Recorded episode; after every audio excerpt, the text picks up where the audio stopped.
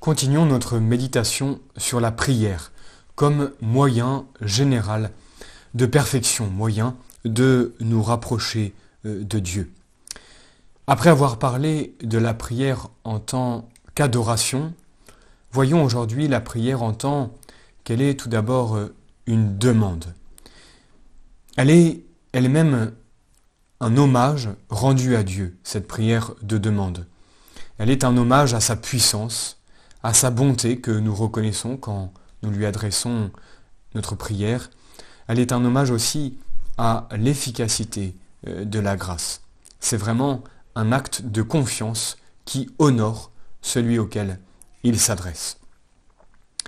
Le fondement de la prière, c'est d'un côté l'amour de Dieu pour ses créatures et ses enfants. Nous savons que Dieu nous aime infiniment et voilà pourquoi, oui, nous pouvons lui adresser nos demandes. C'est le fondement de cette prière euh, de demande.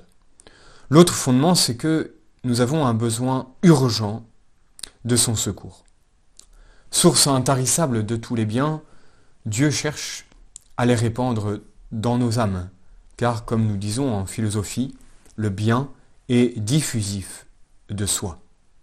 Étant notre Père, il ne désire rien tant que de communiquer sa vie et de l'augmenter en nous. C'est pour mieux réussir qu'il envoie son Fils sur terre pour euh, nous remplir de ses trésors. Et bien plus, il nous invite à demander ses grâces et nous promet de nous les accorder, comme nous le lisons dans Saint Matthieu au chapitre 7. Demandez et l'on vous donnera, cherchez et vous trouverez, frappez et l'on vous ouvrira. Nous sommes donc sûrs d'être agréables à Dieu quand nous le prions, quand nous lui proposons nos requêtes. Par ailleurs, nous en avons un besoin urgent de cette prière de demande. Dans l'ordre de la nature, comme dans l'ordre de la grâce, nous sommes pauvres, nous sommes des mendiants de Dieu. Essentiellement dépendants de notre Créateur, même dans l'ordre de la nature, nous ne pouvons même pas conserver l'existence qu'il nous a donnée. Nous dépendons pour cela de l'activité, si je puis dire, de Dieu. C'est lui qui nous maintient dans l'être à chaque seconde. Nous dépendons donc de notre Créateur. Mais combien plus nous dépendons de Dieu dans l'ordre surnaturel? Nous avons besoin de lumière pour nous guider, et qui nous la donnera sinon le Père de lumière. Nous avons besoin de courage et de force pour suivre la lumière, et qui nous la donnera sinon le Tout-Puissant? Que reste-t-il donc à faire sinon d'implorer le secours de celui qui ne demande qu'à nous venir en aide? Dieu attend notre prière de demande. Mais qu'on ne dise pas que par sa science, Dieu connaît tout ce qui nous est nécessaire et utile, et donc il n'y aurait pas besoin de lui adresser nos prières. Sans doute, répond saint Thomas, il nous accorde par pure libéralité beaucoup de choses sans que nous les demandions. Mais il en est qu'il ne veut accorder que par la prière, et cela pour notre bien pour que nous mettions notre confiance en lui et le reconnaissions comme l'auteur de nos biens. D'un côté, quand nous prions, nous avons plus de confiance d'être exaucés, et de l'autre, nous sommes moins exposés à oublier Dieu. Ajoutons, bien sûr, que le Seigneur aime voir notre désir exprimé dans la prière de demande, car plus nous désirons, plus le Seigneur peut nous combler. C'est pour ça qu'il nous demande de lui adresser nos requêtes pour augmenter en nous ce désir et alors euh, augmenter en nous euh, les grâces que Dieu veut nous donner. Il est donc bien normal que Dieu exige de nous la prière sous forme euh, de demande. Voyons maintenant les, les différentes formes ou variétés de la prière. On peut distinguer tout d'abord la prière mentale et, ou vocale, et d'un autre côté la prière privée et la prière publique. Au point de vue tout d'abord de, l'expression, la prière est mentale ou vocale, selon qu'elle s'achève dans l'intérieur de l'âme ou qu'elle s'exprime au dehors. La prière mentale est donc une sorte de conversation intérieure avec Dieu, qui ne se manifeste pas au dehors. Tout acte intérieur, qui a pour but de nous unir à Dieu par la connaissance et par l'amour, comme le recueillement, la considération des mystères de Dieu, le raisonnement, le regard affectueux sur le tabernacle, euh, la contemplation d'une grande vérité divine, l'élan du cœur vers Dieu, tout cela peut s'appeler prière mentale. Tous ces actes, en effet, nous élèvent vers Dieu, tous sont comme un apprentissage de la vie du ciel, qui ne sera qu'une affectueuse, affectueuse et, éternelle vision de Dieu, euh, discussion euh, avec Dieu. C'est aussi cette prière qui est l'aliment et l'âme de la prière euh, vocale. Nous parlerons de l'oraison un peu plus tard dans, dans notre étude. La prière vocale, donc, elle s'exprime par des paroles et par des gestes. Elle est souvent mentionnée d'ailleurs dans, dans les psaumes, qui nous invitent à user de notre voix pour proclamer les louanges de Dieu.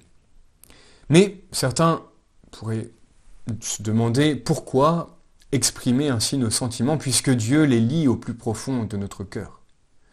Eh bien, nous exprimons notre prière intérieure, nous l'exprimons extérieurement pour offrir à Dieu l'hommage non seulement de notre âme, mais aussi de notre corps et surtout de ce verbe qu'il nous a donné pour exprimer notre pensée. C'est aussi bien sûr pour euh, réveiller, stimuler notre dévotion par le son même de notre voix. La, psychologie en effet montre que le geste intensifie le sentiment intérieur. La prière vocale aide beaucoup euh, la prière euh, mentale. C'est enfin pour l'édification du prochain, car voir ou entendre les autres prier avec ferveur augmente bien sûr notre propre dévotion.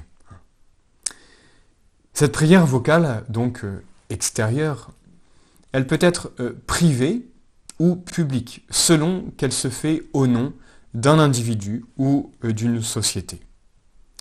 Nous avons prouvé ailleurs que la société comme telle doit à Dieu des hommages sociaux puisqu'elle aussi doit le reconnaître comme maître souverain et bienfaiteur. Voilà pourquoi Saint Paul exhortait les premiers chrétiens à se rassembler, non seulement dans un même cœur, mais encore dans une même, une voie pour glorifier Dieu. Et puis bien sûr, notre Seigneur nous invite, invite ses disciples à s'unir ensemble pour prier, leur promettant de venir au milieu d'eux pour appuyer leur requête. Comme il le dit dans Saint Matthieu au chapitre 18, que Dieu ou trois en effet soient réunis en mon nom. Je suis là au milieu d'eux. Cela veut dire que Dieu euh, nous exauce. De même qu'un père qui résisterait aux sollicitations d'un de ses fils, eh bien, s'attendrit quand il les voit tous unis dans la même demande. Ainsi notre Père du ciel ne sait pas résister à la douce violence que lui fait la prière commune dans un grand nombre euh, de ses enfants. Il est donc important que les chrétiens se réunissent souvent pour adorer et prier en commun, que ce soit au sein de la famille bien sûr, que ce soit au sein d'une communauté, d'une paroisse, d'un pèlerinage. C'est pour cela que l'Église, bien sûr, convoque euh, tous ses enfants, tous les chrétiens. Eh bien, les dimanches et les jours de fête, l'Église nous convoque au saint sacrifice de la messe, qui est la prière publique par excellence, ainsi qu'aux offices religieux. Mais comme l'Église ne peut pas convoquer tous les chrétiens euh, tous les jours, et que chaque jour cependant Dieu mérite d'être glorifié, elle charge ses prêtres et ses religieux de remplir plusieurs fois le jour de ce grand devoir, euh, plusieurs fois, elle, demande à ses prêtres, plusieurs fois le jour, eh bien, de remplir ce grand devoir de la prière publique. C'est ce qu'ils font par l'office divin, par le bréviaire, euh, qu'ils récitent non en leur nom particulier, mais bien au nom de toute l'Église et pour tous les hommes. Nous verrons la prochaine fois l'efficacité de la prière comme moyen de perfection.